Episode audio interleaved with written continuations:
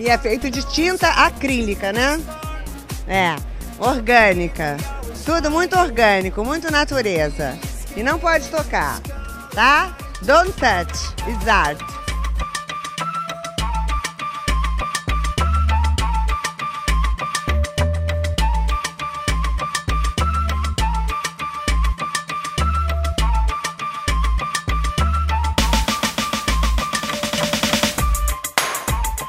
E aí, gente perdida? Tá começando mais um Não Pode Tocar. Eu sou o Rodrigo Hipólito e este é o quinto episódio da nossa quinta temporada. Se você chegou aqui agora, o Não Pode Tocar é um podcast sobre teoria, história, crítica, prática de arte e temas afins. No nosso feed, você encontra, além dos episódios de temporada, com conversas, ensaios e experimentações, o Pataquadas, no qual a Alana de Oliveira repercute as principais notícias do mundinho da arte com colunas abertas de Denis Almeida e Camila Saloto e o Não Pode Chorar, que são os episódios nos quais nós contamos algumas desventuras da vida e pensamos em modos criativos de lidar com elas. Nós lançamos episódios todo domingo e estamos presentes em todos os tocadores de podcast e nos aplicativos comumente usados para ouvir música, como o Deezer e o Spotify. Para quem não usa aplicativos para ouvir podcast, nós disponibilizamos os nossos episódios no YouTube e você pode ouvir direto no site notamanuscrita.com.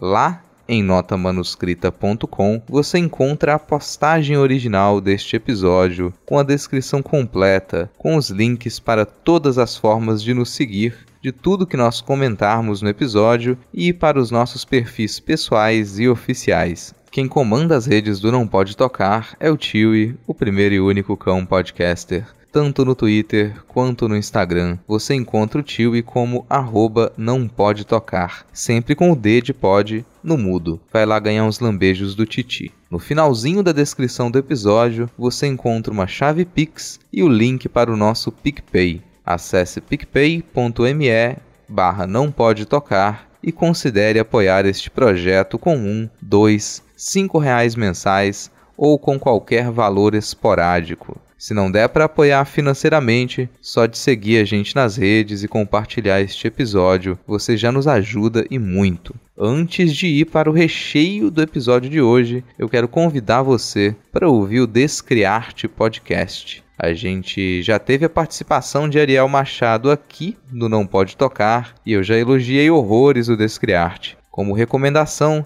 vai ficar linkado na descrição completa o episódio Querido Vincent Van Gogh, que tem a minha voz como participante. Ficou realmente muito bem feito e você deveria muito ouvir.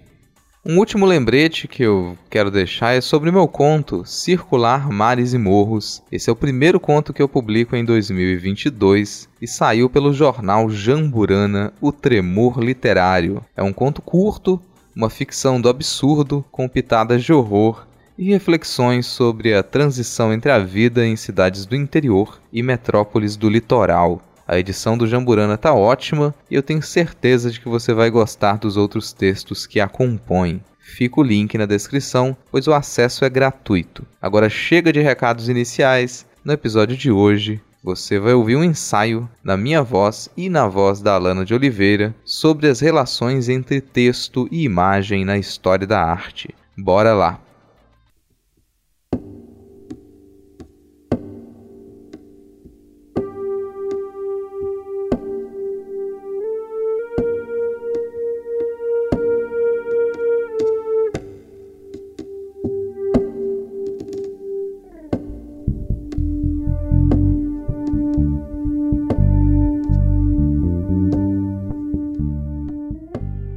As relações entre texto e imagem são um dos tópicos mais comuns nas teorias das artes. Design, cinema, artes plásticas, literatura. Para onde você se virar, você encontra filósofos, semiólogos, historiadores e críticos com a sua análise de como texto e imagem são polos da nossa comunicação.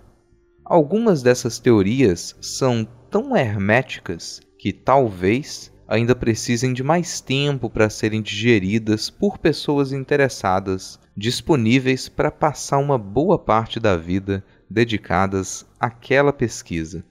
Outros pensamentos, em um sentido oposto, já se dissolveram no cotidiano. Entender palavra e imagem como duas coisas completamente diferentes, por exemplo, é algo que a gente faz sem pensar sobre o assunto. Usar a palavra linguagem como se ela significasse apenas idioma, e idioma como obrigatoriamente relacionado com a escrita também é algo bem corriqueiro. Mas em teorias da arte, texto e imagem podem ser ideias bem confusas e misturadas. Vamos tentar escapar um pouquinho da semiótica, que é onde essa conversa normalmente morre. Em decorrência do tédio, talvez. Isso aqui é um ensaio, e ensaios não são linhas retas, objetivas e super explicativas. Ensaios são mais como passeios. E em passeios, a gente pode se dar a liberdade de evitar trajetos chatos e até atravessar a rua para não precisar cumprimentar aquela pessoa que você conhece, mas prefere ignorar. São tantas as possibilidades para pensar esse tema que, se você trocar um dos termos por algo que você considera similar, tudo muda. Relações entre escrita e pintura são uma coisa entre palavra e imagem são outra. Entre discurso e figura é outra coisa e por aí vai. A gente decidiu manter o tema como texto e imagem. Afinal, esse é um jeito de atravessar a rua para evitar aquela pessoa lá. É, aquela pessoa. Dentre essas trocas de termos, uma das expressões mais antigas e sempre lembradas nas teorias da arte é a do poeta latino Horácio, que diz: Ut pictura poiesis. Poesia é como pintura. Essa é uma passagem da Epístola a Pisões, que é um texto considerado como a poética do Horácio.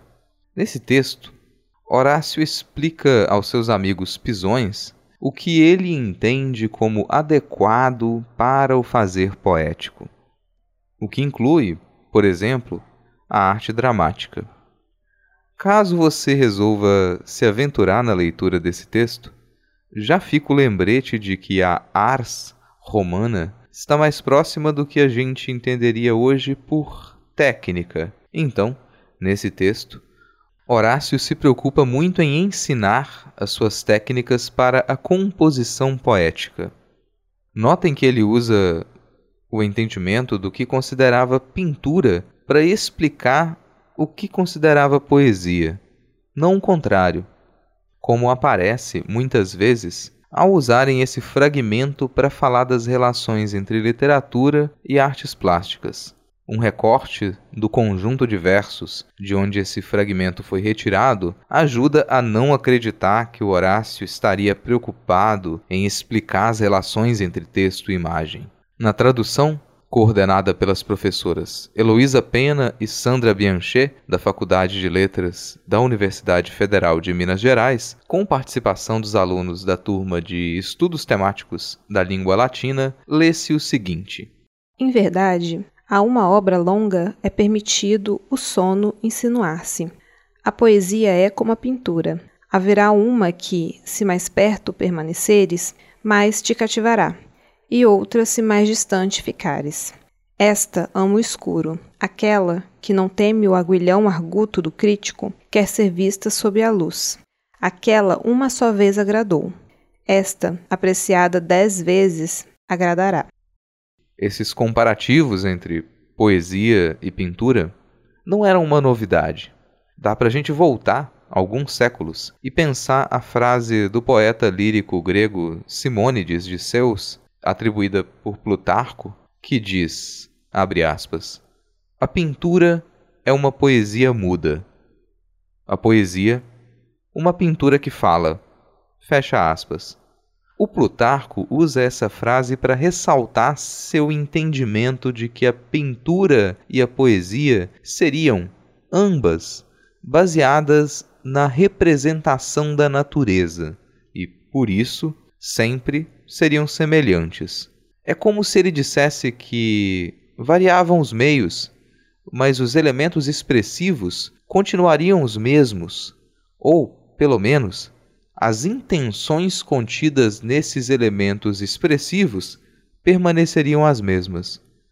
Nas palavras da professora Luísa de Nazaré Ferreira, da Universidade de Coimbra, no artigo Referências cromáticas nos fragmentos de Simônides, esta reflexão sobre a proximidade entre a arte da poesia e a da pintura, pela capacidade extraordinária de representarem a realidade, devia ser bastante familiar ao escritor de Queroneia, uma vez que a evoca noutros tratados, mesmo sem mencionar o nome de Simônides. A imagem da poesia comparada à pintura, tenha sido ou não formulada por Simônides, chama a atenção para uma característica da sua obra, que, não obstante o estado fragmentário do corpus, ainda nos é permitido apreciar.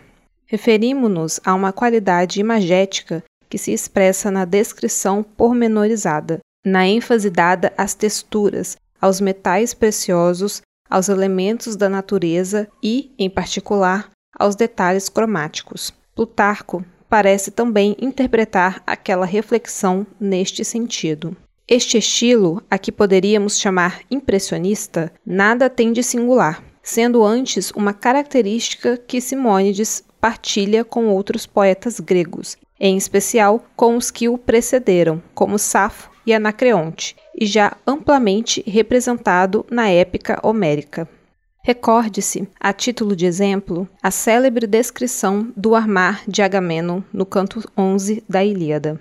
O poeta começa por mencionar o bronze reluzente, as belas nêmides adornadas de prata na parte ajustada ao tornozelo, as dez tiras de escuro azul e as doze de ouro e vinte de estanho, sobre a couraça, oferecida ao rei de Micenas como presente de hospitalidade. A menção dos lavores da proteção culmina num símile. Serpentes azuis entrançavam-se até o pescoço, três de cada lado, semelhantes ao arco-íris que o Crônida põe no meio das nuvens como portento para os mortais. Depois de mencionar o elmo e as duas lanças, o poeta conclui como se tivesse afastado para apreciar a sua composição. De longe, até o céu reluzia o bronze.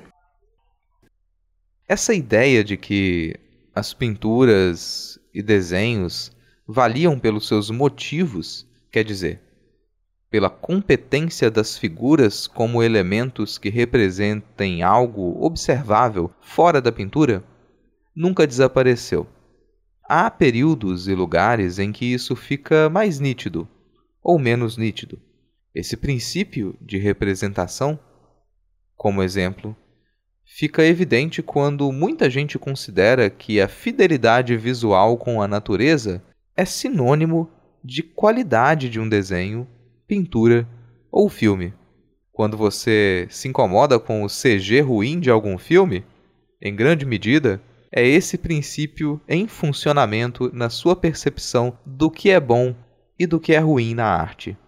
Quanto mais forte fica essa expectativa de que literatura e pintura, ou texto e imagem nas artes, sirvam para a representação expressiva fiel da realidade, mais esses dois meios são levados a se retroalimentarem. Quer dizer, em épocas e lugares em que tanto as artes das palavras quanto as artes das imagens são valorizadas de acordo com a sua capacidade de impressionar pela fidelidade à natureza, literatura e pintura se confundem. É como se a literatura se tornasse mais pictórica e a pintura se tornasse mais narrativa. Mas isso é um problema? Para muita gente, sim, isso é um problema.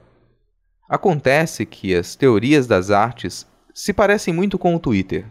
Seja lá qual for o assunto, pode ter certeza de que alguém vai escrever um longo fio e há grandes chances de gerarem uma treta em cima de algo que soa irrelevante para quem está fora da discussão.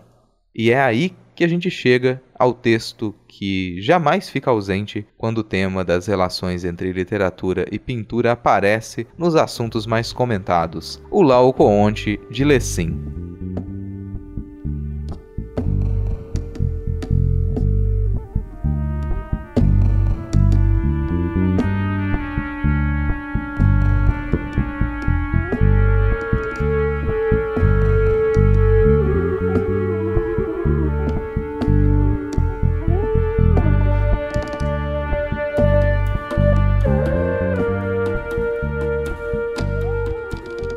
Esse é um livro publicado em 1766. E não há muita dúvida de que essa seja a obra mais citada sobre essa discussão.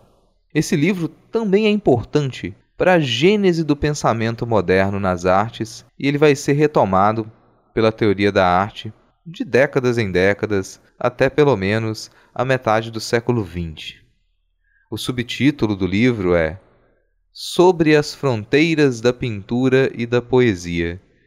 E isso já indica o que o pensador pretende com todos os 29 capítulos. As intenções ficam nítidas no título e depois ficam mais nítidas no prefácio, em que ele explica que aquela ideia do Horácio de poesia é como pintura foi longe demais, ao ponto de confundir duas formas de arte que seriam fundamentalmente diferentes. Até aí, tudo bem, mas o Lessing não estava satisfeito em defender que a poesia fosse para um canto e a pintura fosse para o outro. Isso já seria relevante para a época, afinal, quando cada meio começa a desenvolver investigações sobre os seus próprios limites e elementos fundamentais, é que, para a maioria dos historiadores da arte, daria para falar em gênese da arte moderna. O Lessing resolve dar um exemplo e promover essa autorreflexão dentro da crítica de arte.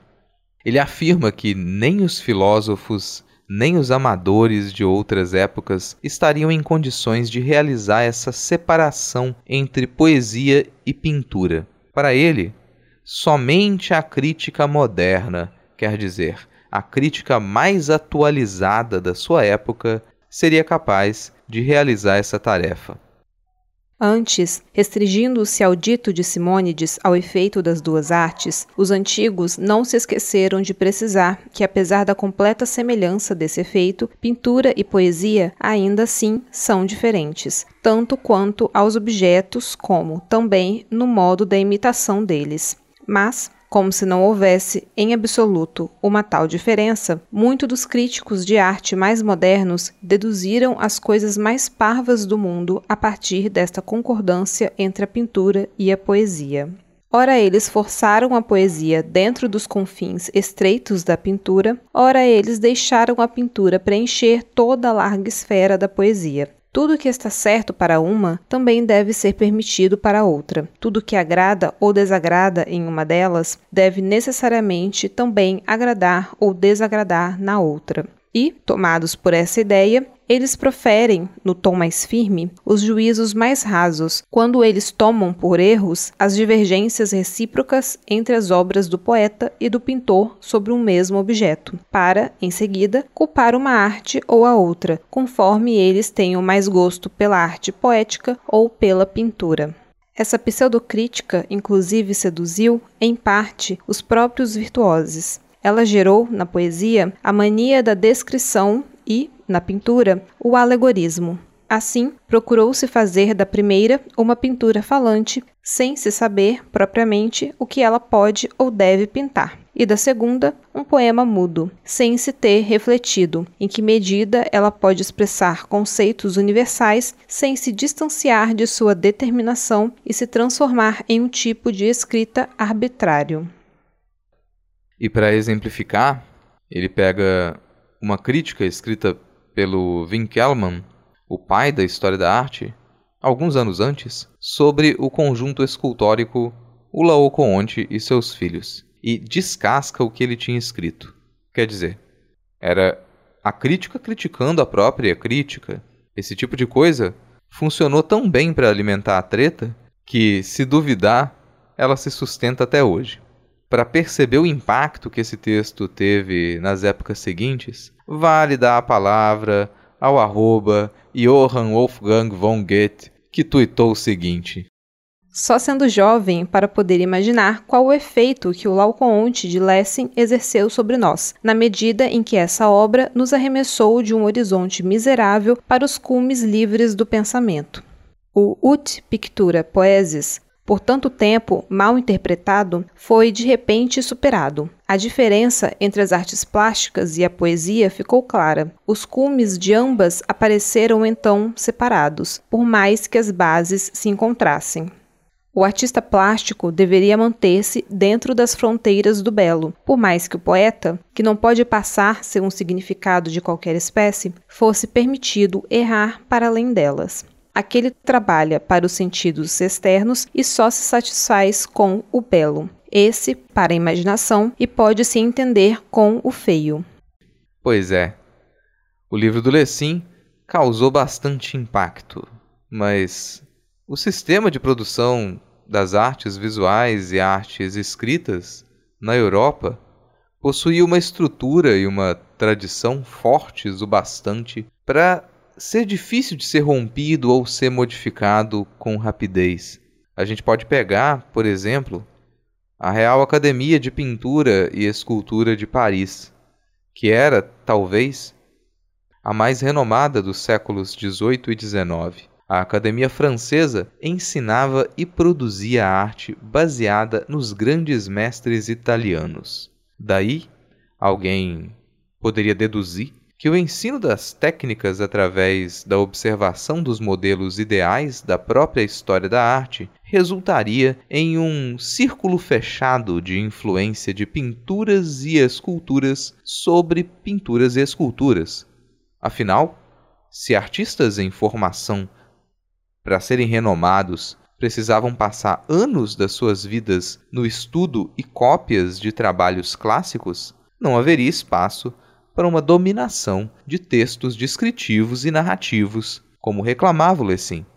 Acontece que essa mesma academia de arte estabeleceu uma hierarquia rígida entre as categorias de pinturas. Havia tipos de pinturas menos valorizados e tipos de pinturas mais valorizados. Na parte baixa dessa hierarquia estavam as naturezas mortas, Pinturas de motivo simples, com frutas, objetos e tecidos, sem corpos humanos, sem personagens e, pelos padrões da época, sem uma história para contar. Depois apareceriam as paisagens, ainda sem corpos humanos, mas com um, um vínculo de representação mais complexo com a natureza, a possibilidade de falar sobre um lugar e um cenário. Depois apareceriam os retratos que, obviamente, estavam focados na representação de corpos humanos e de pessoas reais, como personagens construídos. A vice-campeã era a pintura de gênero, que juntava os elementos da paisagem com figuras humanas para representar cenas do cotidiano. Por último, havia as pinturas históricas, com toda a grandiosidade dos temas, do tamanho das telas e dos detalhes relativos a fatos históricos ou narrativas religiosas e mitológicas. São pinturas que te contam uma história, com personagens, cenários e acontecimentos representados com muitos detalhes. É nítido que a hierarquia de gêneros da pintura na Academia Francesa privilegiava a narrativa e a representação de personagens. Além disso, a gente deve acrescentar a cultura dos salões oficiais de pintura e escultura. Nesses salões, a competição entre obras do mesmo gênero incluía, de modo quase dependente, o trabalho da crítica textual. Muitas vezes, para que o público e o próprio júri pudesse estabelecer critérios, o texto da crítica especializada possuía um enorme peso. Em jornais e folhetos, as descrições e explicações dadas pelos críticos podiam elevar o nome de um artista ou fazer com que ele caísse em desgraça. Uma sugestão para quem quiser compreender como o ambiente da produção e da crítica de arte nas primeiras décadas do século XIX na França era feroz, é o livro As Ilusões Perdidas do Balzac. Um dos arcos principais do livro conta a história de um poeta de uma cidade interiorana que vai para Paris tentar se sobressair com a sua arte. É um livro já clássico, mas eu não vou contar muita coisa dele. Basta saber que é um livro bom para passar raiva, porque ninguém no mundinho da arte presta desde sempre. Ainda assim, no século XIX, a gente vai ter algumas mudanças significativas a partir dessa ideia de que cada meio deveria se autocriticar até descobrir quais eram seus elementos fundamentais. Então, vamos aceitar que, a partir desse ponto, a gente teria discussões modernas nas artes. E para resumir bem todo esse cenário anterior, ficam as palavras do historiador da arte Meyer Shapiro em Words, Script and Pictures. Grande parte das artes visuais na Europa, desde a antiguidade até o século XVIII, representa motivos tirados de um texto escrito. O pintor, desenhista ou escultor tinha a tarefa de traduzir a palavra, religiosa, histórica ou poética, em uma imagem visual. É verdade que vários artistas não consultavam o texto, mas copiavam uma ilustração existente, seja de uma maneira fiel, seja com algumas mudanças. Mas, para nós, atualmente, a inteligibilidade daquela cópia, assim como do original, se baseia na sua correspondência com um texto conhecido mediante o reconhecimento das formas dos objetos figurados, assim como dos significados das ações sugeridas pelas palavras. A imagem resultante corresponde ao conceito ou à memória visual relacionada com as palavras. A correspondência entre a palavra e a imagem é muitas vezes problemática e surpreendentemente vaga.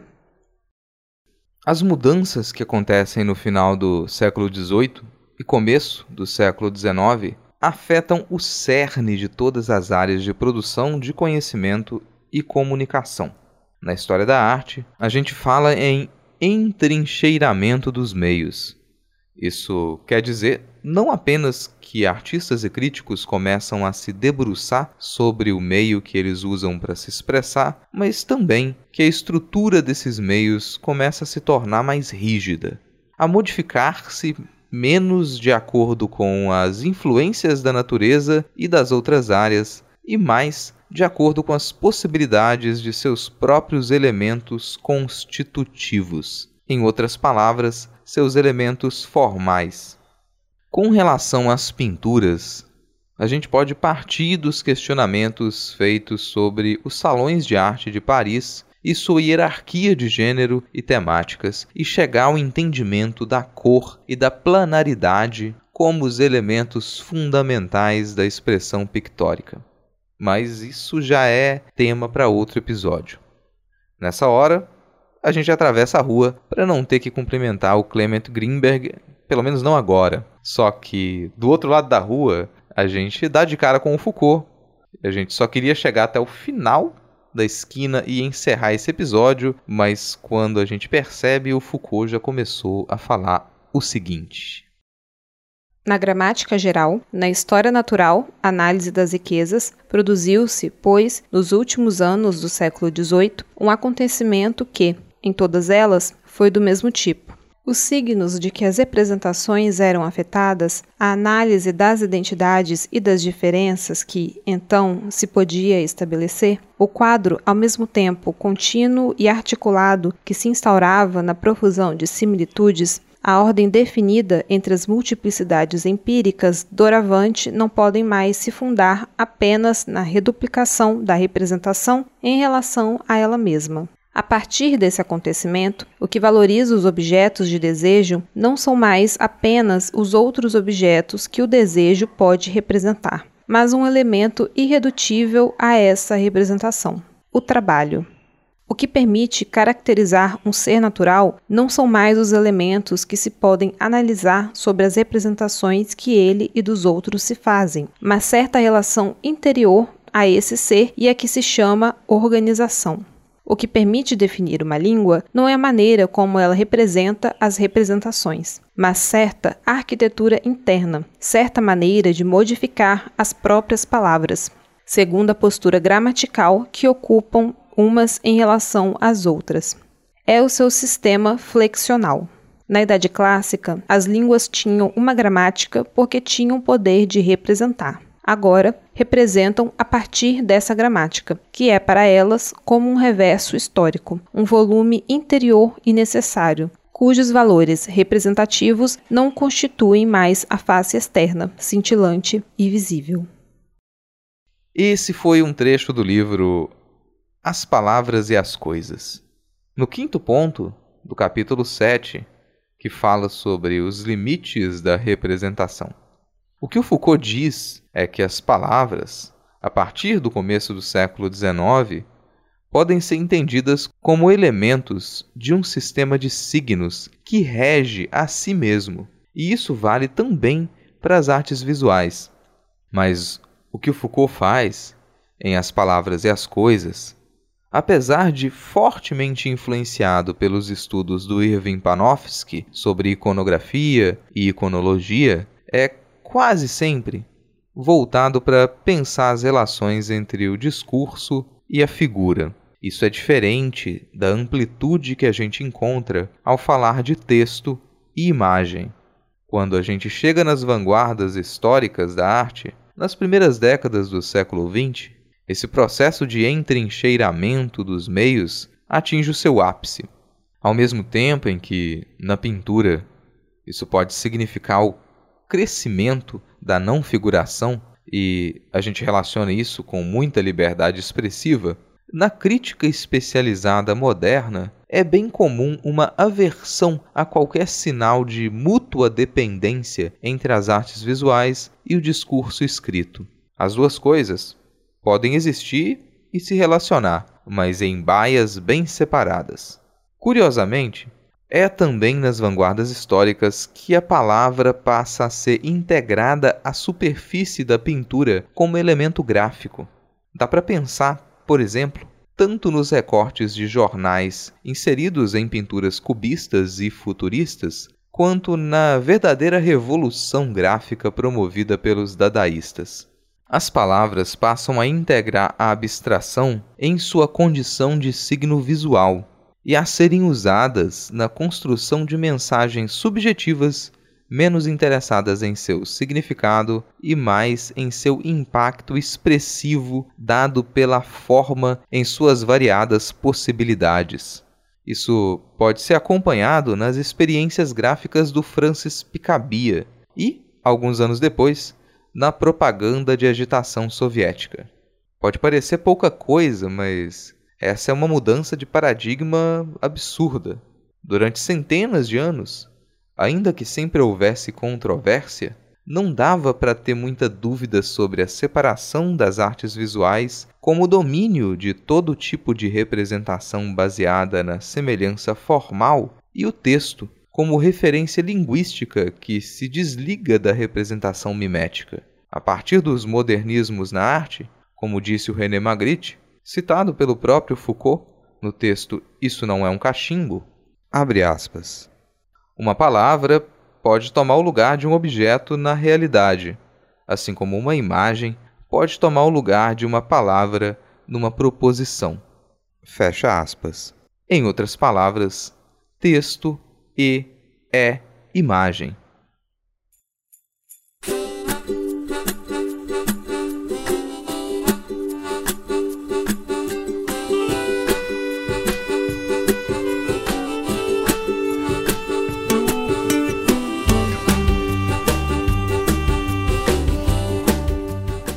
Tá aí, encerrando mais um Não Pode Tocar. Gostou? Não gostou? Fala com a gente. Você pode entrar em contato com a gente através do e-mail, que é nãopodetocar@gmail.com. ou dos nossos perfis no Twitter e no Instagram, que são ambos arroba não pode tocar, sempre com o D de pod no mudo. E quem comanda as nossas redes é o Tiwi, o primeiro e único cão podcaster. Segue a gente no Twitter e no Instagram e vai lá ganhar os seus lambejos do Titi. Aproveita que você tá aí e acesse notamanuscrita.com. Lá você encontra a postagem completa deste episódio com os links para os nossos perfis pessoais e oficiais e para as referências que nós comentamos neste episódio. No finalzinho da postagem tem uma chave Pix e o link para o nosso PicPay. Acesse picpay.me barra não pode tocar e considere apoiar financeiramente este projeto com um, dois, cinco reais mensais ou com qualquer valor esporádico. Se não der para apoiar financeiramente, só de seguir a gente nas redes e compartilhar este episódio, você já nos ajuda e muito. Ainda em notamanuscrita.com você encontra textos de processo, crônicas, contos, resenhas de livros, artigos acadêmicos, fotografias, ilustrações e outras das nossas produções. Por hoje é isso. Se nada der muito, mas muito, muito errado. Semana que vem a gente tá de volta. Valeu, falou!